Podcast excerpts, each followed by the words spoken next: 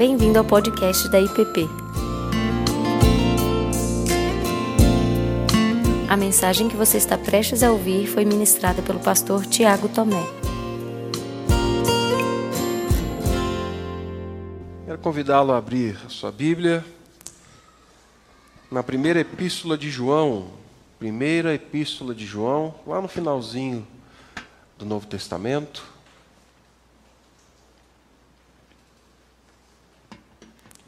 Vou ler do verso 1 ao verso 4 do primeiro capítulo. 1 João, no primeiro capítulo, do verso 1 ao verso 4.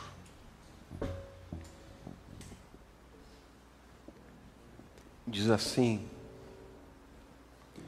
O que era desde o princípio, o que temos ouvido, o que temos visto com os nossos próprios olhos, o que contemplamos e as nossas mãos apalparam com respeito ao Verbo da vida.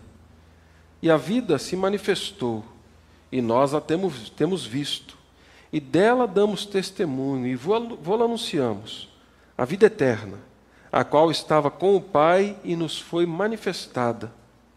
O que temos visto e ouvido, anunciamos também a vós outros, para que vós, igualmente, mantenhais comunhão conosco. Ora, a nossa comunhão é com o Pai e com o seu Filho Jesus Cristo. Estas coisas, pois, vos escrevemos, para que a nossa alegria seja completa. Palavra do nosso Deus. Pai Santo, clamamos, fale conosco, que a tua palavra seja viva que o meditar do coração, da mente, seja agradável ao Senhor, mas, sobretudo, que o Senhor fale conosco, em nome de Cristo Jesus. Amém. Amém. Meus irmãos, creio que muitos de vocês aqui na igreja leram um livro de um autor que alguns conhecem, um tal de Rubem Amorese, na igreja, o Meta História. E, e ali no livro, lá na página 20, o Rubem diz que, na construção do livro dele, ele vai afirmar algo, que alguns textos na Bíblia parecem ser mais canônicos, ou seja, parece que eles têm mais autoridade do que outros textos. E isso dependendo do assunto, dependendo da aplicabilidade imediata, dependendo da facilidade da compreensão ou da falta de tensão que alguns textos bíblicos trazem, eles se tornam mais canônicos. Mas com licença, com todo o respeito devido ao Rubem, eu acrescentaria mais um ponto, Rubem. Mas está lá atrás, não vou acrescentar mais não, já passou, tá bem? Alguns textos se tornam também mais canônicos dependendo do momento histórico, dependendo do tempo no ano, dependendo da fase no ano que a gente vive. Por exemplo, na Páscoa, parece que Isaías 53 se torna mais canônico do que qualquer outro texto. Né? O cordeiro que foi morto e foi entregue por nós. E uma confirmação desta afirmação que o Rubem faz é que na época do Natal alguns textos parecem que se tornam mais canônicos do que outros, né? E é natural, gente, que no Natal os nossos afetos, a nossa atenção, os nossos sentimentos, eles estejam mais inclinados para os textos que falam do nascimento de Cristo de forma bem explícita, né? É, nessa época, por exemplo, todas as igrejas leem Mateus e Lucas e leem o comecinho do Evangelho. Então ali eles vão pegar o anúncio do anjo a Maria, a, o sonho de José e quando o anjo vem falar com José. Quando o anjo aparece a Zacarias, depois Isabel fica grávida. Nós lemos os textos ali nessa época de dezembro, ah, que falam da viagem dos, dos reis do Oriente que vieram visitar Jesus, a ira de Herodes, a matança dos inocentes, né? E tá bom, tá certo, não, não tem problema nenhum com isso. É só uma constatação. E a gente não pode perder de vista também que além desses textos, a Bíblia toda, ela aponta para Cristo. Ela nos fala de Cristo. E nos fala com tamanha clareza quanto esses outros textos, que normalmente são lidos é, na época do Natal. Esse texto que nós acabamos de ler, de 1 João, é um desses textos que de imediato parece que não tem muita ligação assim, pelo menos com os textos clássicos natalinos. Mas nesse texto de João, nós temos aqui uma explicação exuberante. É uma explicação maravilhosa, concisa da obra de Cristo, daquilo que aquela, aquela criança que nasceu na manjedoura realizou na história e continua realizando na história, por mim e por você e por todo aquele que nele crê. Quem escreve a epístola de João é o próprio João. A gente não tem aqui, como nos outros livros, a, ele se intitulando como sendo o autor da epístola. Né? Nós sabemos pela ligação não só da escrita, da maneira como ele escreve, mas com todo o evangelho de João, no qual a gente vai tocar um pouquinho daqui a pouco. E quem está escrevendo aqui não é só o João discípulo, eu quero ressaltar isso, é o velho João. E quando eu digo velho João, eu não estou falando de forma pejorativa, de modo algum. Mas eu me refiro a alguém que viveu a vida seguindo a Cristo, alguém que presenciou e testemunhou a realidade da encarnação, ou seja, o mistério assombroso do Deus Criador de todas as coisas se fazendo homem, e que agora consegue olhar para trás e perceber a história de uma outra forma. Isso é natural com as pessoas que viveram mais do que nós que somos mais jovens. Eles olham para trás e percebem com perspectivas diferentes. E João percebe a realidade de Cristo com uma perspectiva diferente. Ela é madura, ela é consciente, ela é completa, ela é inteira, ela é orgânica. Como muitos gostam de usar hoje a palavra, ela é holística. Ela é completa. João vai dizer o que significou o nascimento de Cristo, daquele que foi o seu Senhor, o seu Salvador, o seu mestre e o seu amigo.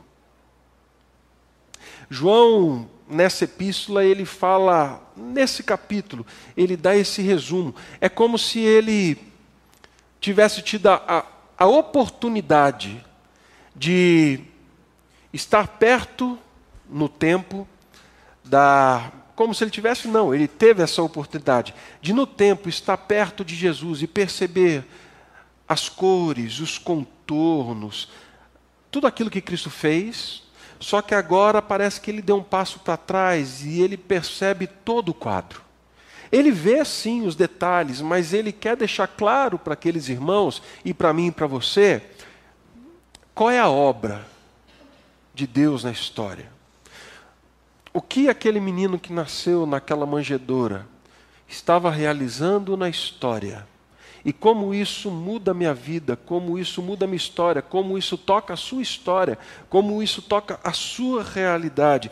Então, o velho João, nessa epístola, ele revela para mim e para você e para aqueles irmãos realidades sobre o nascimento de Cristo na história. A primeira delas que a gente encontra aqui, de forma bem concisa, como eu disse, na afirmação de João, é que todos nós que nos rendemos a Cristo, nós fomos salvos única e exclusivamente pela graça. Fomos salvos única e exclusivamente pela graça de Deus. Quando João olha para trás, olhando para esse grande, grande quadro, e vai discernir as implicações do nascimento de Cristo, João inicia por aquilo que é central na nossa história. A minha e a sua salvação só aconteceram e só foram possíveis por causa da graça de Deus, de um favor imerecido, de algo que eu e nem você podemos fazer para conquistar? Lá no Evangelho de João, tá? no comecinho do Novo Testamento, é, João, que é o mesmo autor, ele começa o Evangelho dizendo que Jesus era o Verbo, no princípio era o Verbo, o Verbo estava com Deus e o Verbo era Deus.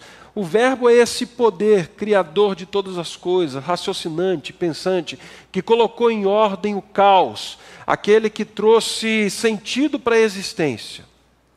Logo em seguida, no Evangelho, João vai dizer que esse Verbo, que nesse Verbo estava a vida. No Verbo de Deus estava a vida. Ali então João fala que o Verbo estava com Deus, que o Verbo era Deus e que a vida estava no Verbo, ou seja, ele não é só criador de todas as coisas, ele não é só aquele que mantém todas as coisas, mas é importante que vocês saibam que ele é a vida, a vida está nele. Ele não tem só uma mensagem de vida, ele é a própria vida. E quando a gente olha para a teologia de João, no seu evangelho e nas três epístolas, nós vamos percebendo que João não está falando só de vida física ou biológica. Ele está falando de vida eterna. No capítulo 3, ele vai dizer que Deus amou o mundo de tal maneira que deu o seu único filho, para que todo aquele que nele crer não pereça, mas tenha o quê? Vida eterna. E aqui algumas pessoas travam, porque elas ficam perguntando, Tiago, do que João realmente está falando quando ele fala de vida eterna? Meus irmãos, creio eu, pela teologia bíblica, que João está falando muito mais do que quantidade de vida. É muito mais do que viver por dois, três, quatro, cinco mil anos. João está falando da vida que é encontrada em Deus, dentro de Deus, da vida que está escondida em Deus, da realidade de alguém que foi tirado da realidade da morte, do pecado, e foi transportado agora para o reino do Filho de Deus, do reino do seu amor, para aquele que foi transportado para a vida com Deus. Capítulo 17 do mesmo Evangelho de João ele vai descrever a oração sacerdotal. É a oração que Jesus faz ali antes de caminhar para a sua paixão, para o seu sofrimento na cruz. É a oração que ele faz ao Pai. E parece que nessa oração ele apresenta um relatório de tudo aquilo que ele fez com seus discípulos ao Pai.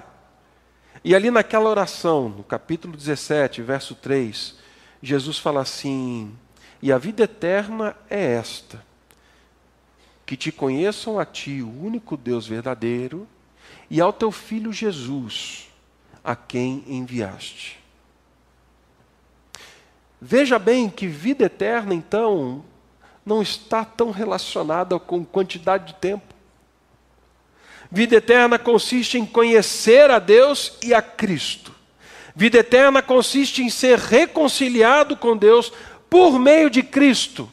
Não mais viver sobre a ira de Deus, sobre o julgamento do pecado, sobre o medo da morte, mas viver agora escondido em Deus, reconciliado com Deus. Jesus está falando dessa vida em Deus.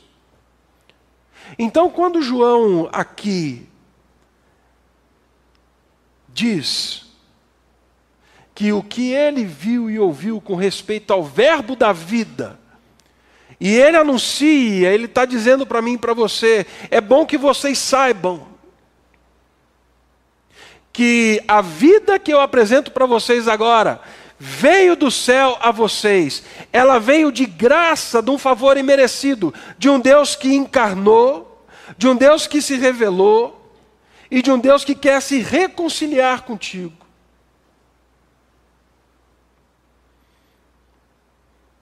No menino que nasceu, então, nós desfrutamos da presença de Deus. Deus se descortina a nós em graça, misericórdia. João não está falando de um prolongamento da vida. João está falando da vida celestial que tem início quando eu e você somos reconciliados com Deus. Mas quando ele fala da vida eterna, é bom deixar claro aqui, e eu quero reforçar isso, que João está se referindo não a uma mensagem pregada. João está se referindo a Jesus Cristo, ou seja, volto a afirmar, Jesus não tem só uma mensagem positiva, legal para passar para a gente. Jesus é o único caminho, a verdade e a vida. Jesus não é só uma mensagem bacana para a gente viver bem. Ele é a própria vida eterna. Então, meu irmão, hoje nós estamos falando de coisas simples, de base. Você que está acompanhando pelo YouTube hoje, amanhã, depois, não sei. O que eu quero reafirmar para você nessa noite é que a salvação é um ato da graça de Deus. Ele veio a nós. Ele veio ao nosso encontro. Em todo outro tipo de religião, em todo outro tipo de crença e afirmação de fé, seus líderes, os seus mestres, apontam para um tipo de vida. Jesus veio, habitou entre nós e aquele bebê que nasceu na manjedoura não apontava para um tipo de vida. Ele era a vida. Por isso só tem vida quem está nele. Só está reconciliado com Deus quem está nele. Mas João também, nessa afirmação, vai desvendando outras realidades para a gente. Ele vai dizendo em alto e bom som que a salvação só é por meio de Cristo. Tiago, parece que está implícito nisso tudo que você está falando. Pode estar, mas eu quero deixar isso bem explícito. Porque, infelizmente, com o tempo, nós fomos adotando um evangelho dentro das nossas igrejas que é contra o princípio, que é estranho ao princípio da graça. Nós, às vezes, vamos caminhando por um evangelho que olha para Jesus como um bom exemplo, como um caminho a ser seguido. E, na verdade, com o tempo, nós vamos deixando de acreditar que a encarnação de Deus realmente é algo importante no qual eu deva crer. Na verdade, o que eu acredito é que eu vou ter vida e vida eterna se eu tiver uma vida correta, pelas minhas obras, pelos meus atos, por aquilo que eu faço ou deixo de fazer. E eu aqui não estou dizendo para você que não importa o jeito que você vive, não é isso, tá? Eu não estou dizendo para você que você tem que viver o domingo com Deus e de segunda a sábado para o diabo que o carregue. Em nome de Jesus, não é isso que eu estou dizendo. O que eu estou dizendo é que a graça e a salvação é que nos levam para a vida eterna. Não tem a ver com aquilo que eu faço ou deixo de fazer. Tem a ver com aquilo que Cristo fez quando entrou na história, quando ele viveu, quando ele sofreu, quando ele morreu e quando ressuscitou. E isso é escandaloso. Isso é assustador. Quando eu creio que eu tenho a vida eterna pelas minhas obras, eu estou presumindo que eu não necessito de um Salvador. Que o pecado não é tão ofensivo a Deus como realmente a Bíblia diz que é. Que eu sou suficiente para chegar a Deus. Quando o anjo anuncia o nascimento de Cristo a José, naquele sonho, o anjo deixa claro, e essa frase é emblemática: e ele salvará o seu povo dos pecados deles. O povo não tinha condição de salvar, de se salvar do seu próprio pecado. É só por meio de Cristo, é só por meio de Jesus. A salvação por meio da graça me livra do orgulho. A salvação por meio da graça também me livra do desdém de olhar para as pessoas e falar assim: ah, aquele dali não pode não, aquele dali pecador miserável, aquele dali não. E você conhece o passado daquele dali? Aquilo dali não vai para o céu não. A salvação e a graça nos coloca todos iguais, aos pés da cruz de Cristo, falando assim: todos vocês foram encontrados pecadores e todos vocês foram encontrados pela vida eterna por Cristo e vocês só são salvos pela graça de Cristo. Não há nada que eu e você possamos fazer. Ele é que fez em nosso lugar quando entrou na história, naquela manjedoura, naquela noite. A nossa salvação é pela graça. Em segundo lugar, o que João está querendo deixar claro aqui para aqueles irmãos e para a gente, é que Jesus é real. Falei, nós estamos conversando hoje de coisas básicas. E João está afirmando aqui coisas básicas. Jesus é real, porque se o fundamento não está bom, não está sólido, todo o edifício vai ruir. Parece óbvio, afinal nós estamos em 2021 depois de Cristo. No mínimo essa figura existiu a ponto de marcar a história desse jeito, mas é é mais do que simplesmente acreditar que existiu um homem miraculoso, bom, poderoso que viveu na história. Está cheio de livros falando de Jesus por aí, gente. Livros bons, excelentes. João está aqui reafirmando para além dessa realidade. João quer tirar aqui a impressão de que a história de Jesus é somente uma história para inspirar uns, para a gente poder imitar, para a gente encontrar ali bons conceitos. E em Jesus nós encontramos. Mas se nós cremos que a salvação é pela graça, não há como crer que Jesus foi um homem simples de boas ações, ou até mesmo que a história dele é uma invenção assim para alimentar um povo que estava sofrendo e sendo oprimido pelos romanos. João está preocupado em dizer para aquela igreja o seguinte: nós vimos com os nossos olhos, nós o ouvimos, nós percebemos, nós tocamos as nossas mãos, nós damos para vocês testemunho disso. João emprega aqui uma linguagem de juramento num tribunal.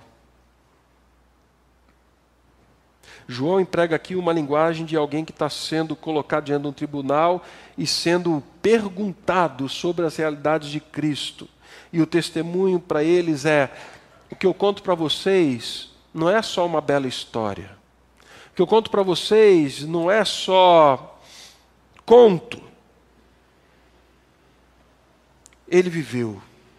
Nós somos testemunhas disso. Nós vimos o que aconteceu. Nós vimos quando ele viveu e realizou milagres. Nós vimos quando ele foi preso injustamente. Nós vimos ele morto daquela cruz. Ah, mas nós vimos ele ressurreto. É mais do que só um homem.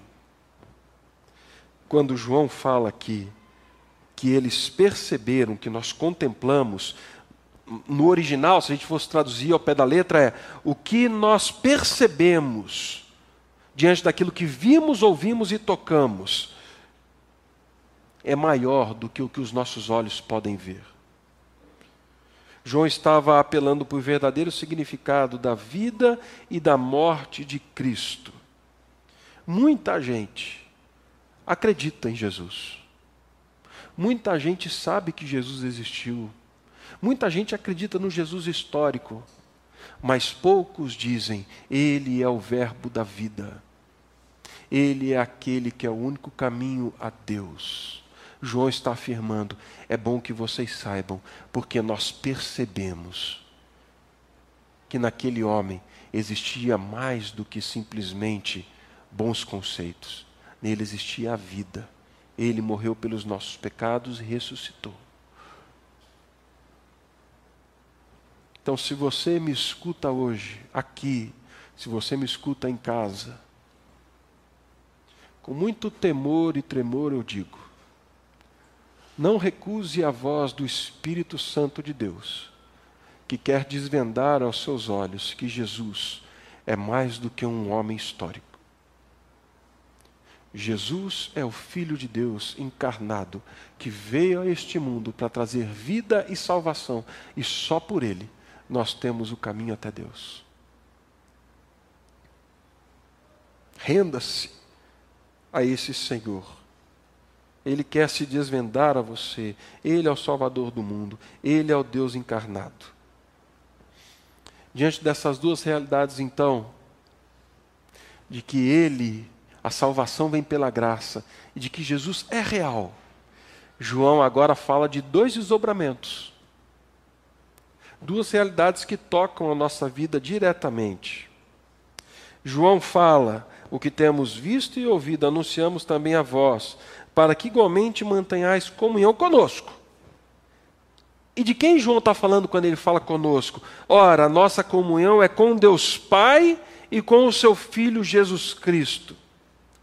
O objetivo do Natal, a missão do Natal, a missão cumprida naquela manjedoura, era para que o homem pudesse ser reconciliado com Deus, e reconciliado com Deus, salvo por Deus, com a vida eterna em Deus, ele desfrutasse de comunhão com Deus.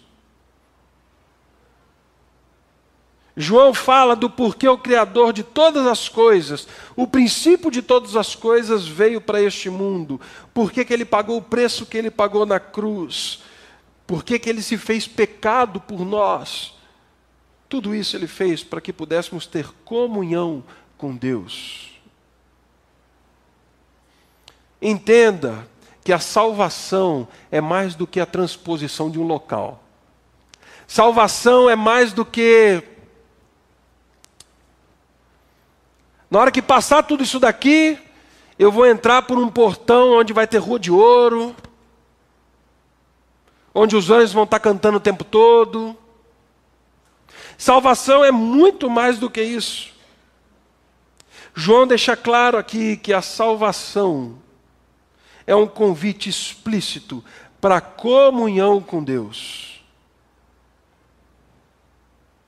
O convite que aquele bebê na manjedoura faz para mim e para você é que possamos viver com Deus, viver por Deus e viver para Deus, para compartilharmos da vida que Deus tem guardada para dar aos seus, para compartilharmos dos mesmos propósitos que Ele tem, para amarmos o que Ele ama, para gostarmos daquilo que Ele gosta, para termos o caráter dele. Isso é desfrutar de comunhão com Deus.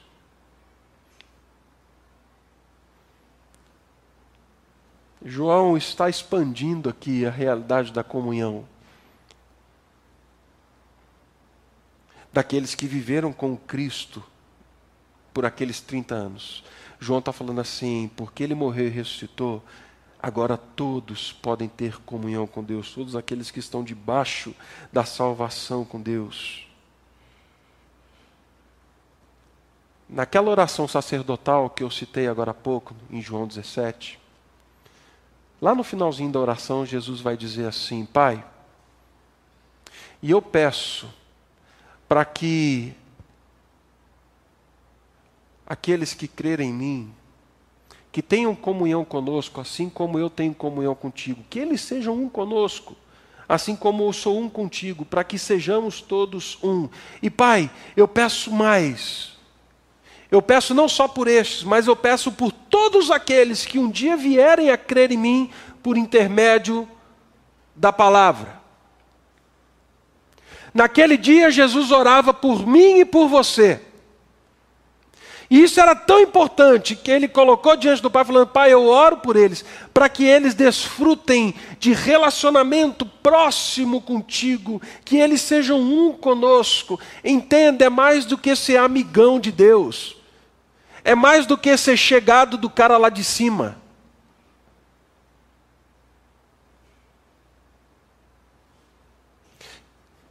É viver num relacionamento onde eu já não sou mais,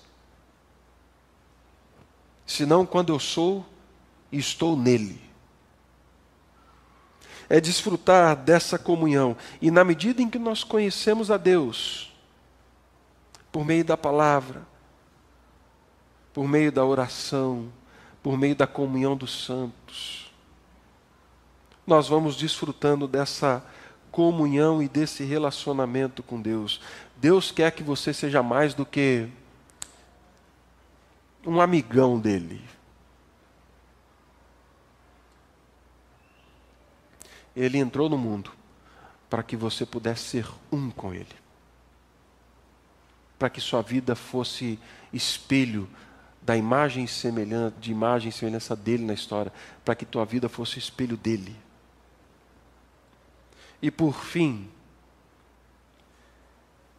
João fala: Estas coisas vos escrevo, para que a nossa alegria seja completa. A salvação é pela graça. Jesus é real. Ele veio para que possamos ter comunhão com Ele. E saiba que eu escrevo tudo isso para vocês, para que vocês possam desfrutar de alegria. Alegria exuberante, alegria contagiante, alegria escandalosa. Alegria que foi capaz de colocar aquele coral de anjos cantando naquela madrugada para aqueles pastores, falando glória a Deus nas alturas e paz na terra entre os homens, aquele que quer bem. A alegria que foi capaz de fazer um bebê se revirar no ventre da sua mãe, tocado pelo Espírito Santo, porque percebeu que Jesus estava presente. Essa alegria que remexe, essa alegria que contagia os outros. A alegria que colocou nos lábios de uma jovem adolescente que corria todos os riscos, porque era uma jovem adolescente solteira grávida, a falar assim: minha alma engrandece ao Senhor e o meu espírito se alegra em Deus. Que ele está dizendo é que o motivo da alegria de vocês seja Jesus, seja a salvação, seja a presença dEle, seja a comunhão com Ele. Natal significa assim boas novas de alegria. E João está falando, eu espero que vocês desfrutem desta alegria.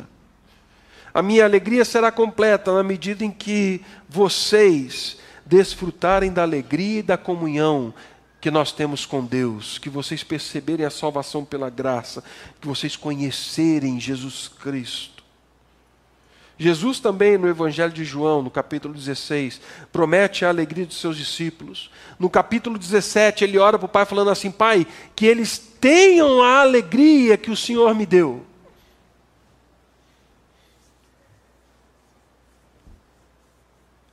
Muita gente fica especulando sobre o que é essa alegria. E o que ele está dizendo aqui é no sentido mais natural: é felicidade. É mais do que circunstância, mas é a felicidade por um fato. Qual é o fato? Deus veio ao seu encontro. Deus se encarnou para nos salvar. É a alegria de quem sabe que está escondido no amor de Deus e que nada pode te separar do amor desse Deus. É a alegria desfrutada por aqueles que compreendem mais do que fatos históricos, daqueles que foram tocados pelo Espírito Santo e agora percebem o grande cenário daquilo que Deus está fazendo na história. Essa alegria que se revela não só por testemunhar fatos miraculosos de Deus na história, mas gente que vê a vida eterna de Deus sendo vivida hoje. Gente que sabe que não é mais aquilo que era antes, que hoje é nova criatura sim. Gente que olha para a sua história e fala assim: eu estou muito aquém de quem eu poderia ser. Ah, mas eu já não sou quem eu era antes, porque a graça de Deus, a salvação de Deus veio ao meu encontro. A alegria de quem pode olhar e falar assim: Senhor, a minha posse do Senhor é muito fraca, as minhas mãos são, são fracas. Delas, delas escapa muita coisa, mas a minha alegria está, na verdade, na tua poderosa posse de mim. Não sou eu que tenho o Senhor, mas o Senhor em Cristo Jesus me tem. E agora eu estou guardado no Senhor.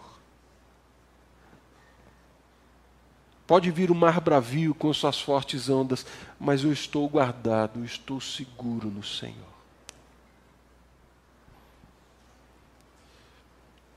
Assim, meus irmãos, João traz essa mensagem muito simples, basilar, sobre a nossa realidade em Cristo. Eu e você só somos salvos pela graça. E se hoje você ouve a graça de Deus te chamando para se render aos pés dele, não feche os teus ouvidos à voz do Espírito Santo de Deus. Saiba que Jesus é mais do que um bom exemplo de vida. O Espírito Santo nos leva a perceber que Ele é o Salvador do mundo desfrute da comunhão com Deus por meio de Cristo. Ele quer que sejamos um com Ele. E saiba que é possível sim viver alegria plena, abundante.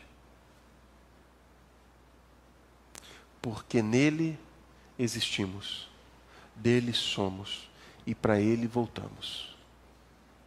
Estamos guardados. Que assim seja. Em nome de Jesus.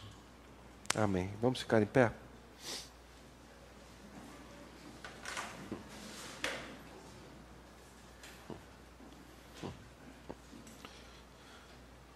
Pai Santo,